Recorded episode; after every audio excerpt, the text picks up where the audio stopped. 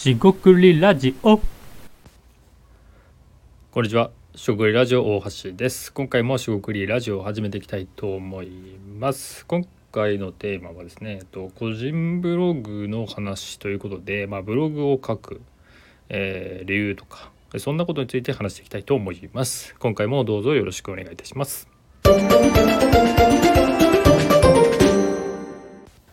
はい、しごくりラジオ大橋です。今回はですね、個人ブログの話ということで、まあ、書く理由ですね、まあ、とか、えっと、そんなことについて話していきたいなと思います。ちょっと軽めですと。で、前回ですね、えーっと、タイトルで言いますと、えーっとですね、勝手にブログ占有意識ですかね、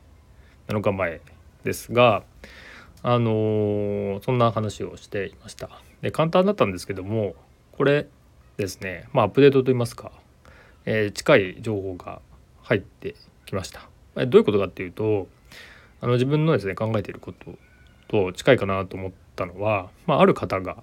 えー個人ブログですね書いてる方がいまして、えーその方もですね何年ぐらいだったかな？15年ぐらい書いてるっていう話でであの個人ブログ、まあ、界隈といいますか、まあ、コミュニティみたいなのが、まあ、あると。僕は思ってましてでその個人ブログ界隈の人がまあ書いてる。で今ってこう SNS とかいろんなものがある中でブログというですね、まあ、ある種のツールといいますかメディアといいますかを続けている理由とかもしくは、えー続けるためにはこれこういう理由が、まあ、いるとかなんで書くのかみたいなねことを書いてて、えーまあそれで結論的なものは特にないんですけどなるほどなと思って見ていました。でですね、えーまずですね個人ブログってまず何なんですか？という方もいらっしゃると思うんでえっとかいつまんでですね個人ブログって何かっていうことを話し、えー話すというか説明してみますと、まあ、個人ブログっていうのは特に、まあ、インターネットが、えー95年とかですね1995年とか、まあ、一般に普及し始めて、まあ、普及ではないですね。広がり始めて、えーまだまだこうマニアックなものだった頃からまあそれこそウェブサイトと言わずにホームページを立ち上げるみたいなところでした。当時っていうのは、まあ、いわゆる HTML とかえっとえっとですねマークアップ言語ですか、えっと、そういったもの言語っていうかねえー記述できる言語を覚えていかないと書けないで、まあ、一部の人しか書けなかったできなかったっていう時代ではあるんですけどもそういうところの中で特にワードプレスが出てきた前後もしくはそれ以前にえーっとまあ個人の無料ブログとかっていうのが本当にたくさん立ち上がってた全盛期だったかもしれませんが2000年前後とかそういうのもありました、まあ、懐かしいところで言えば Yahoo のジオシティズっていうのがあったんですがえっとまあ若い方だと、まあ、全なんだそれはっていうことになるかもしれませんがそういうのサービスが、まあ、Yahoo がそういうブログサービスをやってた時代もあります。で特にその時に個人っていうのが情報発信をするっていう時に今のようなさまざまなもの SNS、まあ、YouTube えっとさまざ、まなものが今あるんですがこのような時代ではなかったので、えっと個人ブログというと特にあのいわゆるインディペンデントですね。独立している、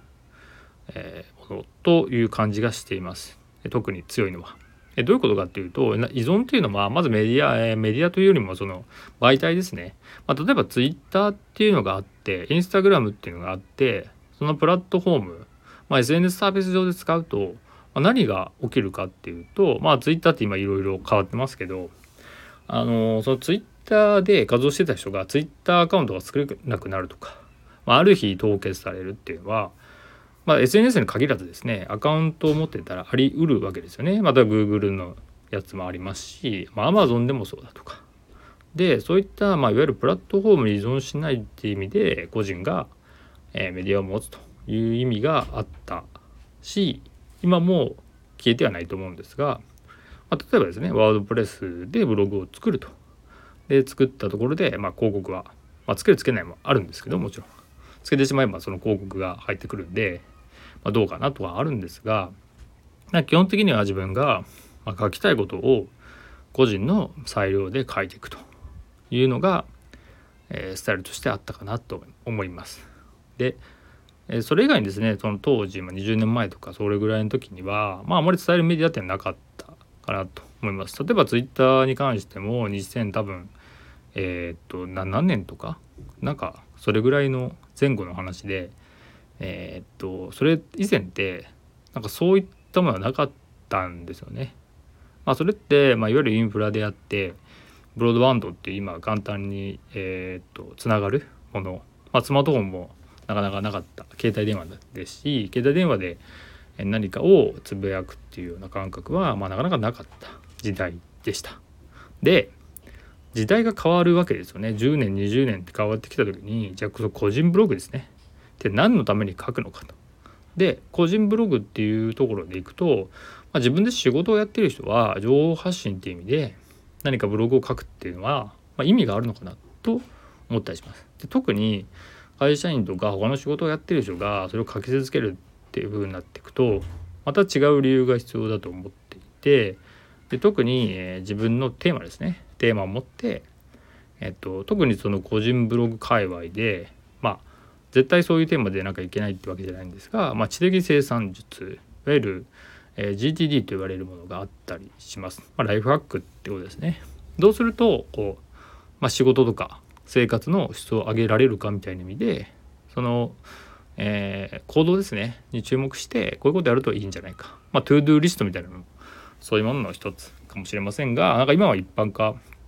してる気もしていますと。でこの個人でさっきの、えーえー、前回ですね話した、えー、ブログ占有意識みたいなことを言ってたのは多分ですけども、えー、これは僕の仮説なんですが10年以上もまあ、そんなようなことをやっていくと、まあ、おのずからですね、え勝手にですねあの、まあ、言ってることは変わらないんですけどなんか仲間意識になるんだろうなと思ったりします。もっともその、えー、ブログ拝見した人と別に連,、えー、連絡取ったりとかねコンタクトを取るとか、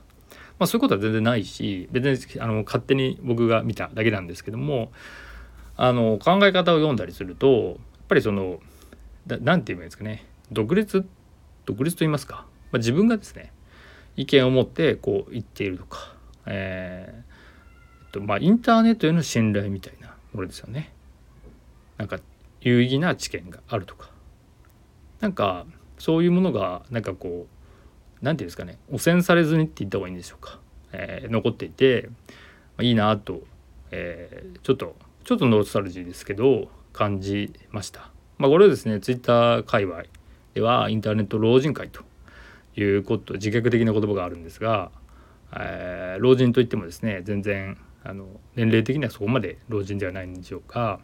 まあ僕ぐらいの年齢前後の人はインターネット老人会懐かしく感じる人もいるかもしれないワードが今回は出てきたかもしれないですと。で今回結論はないんですけども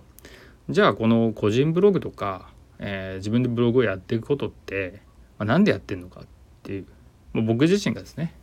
感じていることを簡単に言うと、まあ、やっぱりですねその何かにですね依存するっていうのって、まあ、あんまり良くないなと考えてるんですよ。ですが依存の言葉の捉え方っていうのはいろんなものに頼られるっていうふうに取ると、まあ、多分いろんなものをうまく使いこなしていった方がよくて、まあ、ある特定のものに、えー、頼る状態ではまあ良くないんじゃないのかなっていうのがえー、僕の考え方です。依存っていうのは多分特定のこれこれとかこの人とかあの状況によってはその人に頼るとかあるなんですが常にその人に頼るとか常にあるものに頼るとかあるいは組織に頼るとかそういう状態ってあんまり健全じゃないのかなと思っててその人に頼ることもあるんだけど他の人も頼ると。いうふうに頼れる先がいっぱいある方がいいなと思ってた時に、えー、最終的にですねじゃあえっ、とわからないんですが、えー、っと僕にとってのそのブログ個人ブログとか、え、そこで書き記すとかいうものっていうのはあの自分のですね思考を求めることもありますし伝えていくことっていうことで、えー、まあ、妥協しないっていうのもありますよね。えー、自分が考えたことをログとして残していくことは、まあ、誰かにとって意味があるんじゃないのかっていうですね、まあ、いわゆるこう、まあ、ペイフォワードというような誰かにこう、えー、循環させていくえ何かいいことをされたらいいことで返すみたいなねそういう一応マインドセットでやってたりします。でこれをですね一から説明するのはすごく、え、難しくてえ、今回の説明も、ま、あんまりうまく伝えられなかったかもしれませんがそういう個人ブログっていうですね特に、えー、無料ブログでやってる人もいるかもしれませんが無料ブログとかどんどん消えてってしまう時代なんでまあわざとわざとっていうかあえてですねワードプレスを、えー、で書くと。で特にですねドメインを取ると自分でですね。でそこに、えー、自分の記事を書いていく、えー、画像を載せるとかね、まあ、何でもいいんですけどそういう自分の情報を載せていくってことって原始的な意味なんですけどすごく、えー、大事なことだなと思ったりしています。今は SNS で投稿してもちろん簡単にできることは全然いいんですけどもそもそもそのメディアを個人ブログとかですね個人メディアみたいなのっていうのを意識するとやはりそこにですね意見とか考えがあるってことを、まあ、僕自身はとても、えー、好ましいと言いますかね喜ばしいというか思ったりします。もちろんそれがえっ、と意見としてある時にまあ良い悪いは決められないですしえっ、とまあ批判的なものもあったりとかそうじゃなかったりとかさまざまなものがあると思うんですけど、まあ、そういうのをね見聞きしていく目利きをするっていう意味では、えー、なかなか面白い、えー、時代だったのかもしれないなとふと思いました。今はもっとえー、情報が過剰でなかなか大変かなっていうのも思うんですけど今は今で時代に適応するならばその SNS でいろんな情報がある中でどういうふうに考えていくのか、えー、見聞きしていくのかっていうのでまた全然違う時代に入ってきてるのかなと感じています。でその中で、まあ、あえてというか、えー、慣れたツールであるブログをやり続けるっていうのはまあこれって、まあ、いろんな意見があると思うんですけど自分がやりやすいとか向いているツールで、えー、発信していくことって、まあ、かなり、えー、大事なことだと思ってます。それは短期的に見れば